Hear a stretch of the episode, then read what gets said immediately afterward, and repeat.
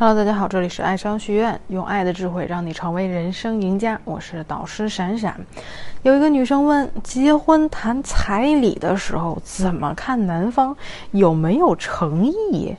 哎，这嘴上是诚意，心里是生意啊！这个问题你问的很有意思啊。是不是我老了跟不上时代了啊？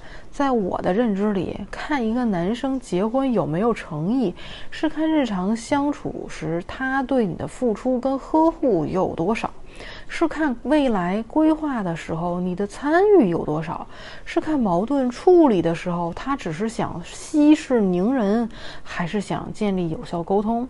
而现在，你们想只通过一个谈彩礼来看一个男生的结婚诚意，那我只能理解为你们对婚姻的定义就是财色交易，是一锤子买卖，想通过看他愿意出多少钱来买你的繁衍价值吗？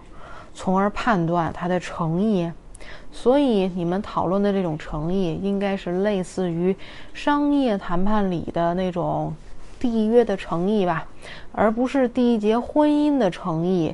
就是那种，哎，你去买车，车行销售跟你说，看你这么有诚意，如果你真心想要的话，我这边有个优惠的那种诚意。所以你这边要是有什么优惠要给这个男生呢？呃，是不是才用来判断他有没有诚意呀？那回归你的原题啊，既然是交易的诚意，那就只能体现在让利的多少上了。那自然是出越多彩礼钱越有诚意了。好了，现在你可以拿着那些支持出多点彩礼钱的答案，以体现诚意这种道德之名，去要求对方给你多花点彩礼钱了。老师的回答结束了。OK，希望大家不要向他学习。我们这一课下课，拜拜。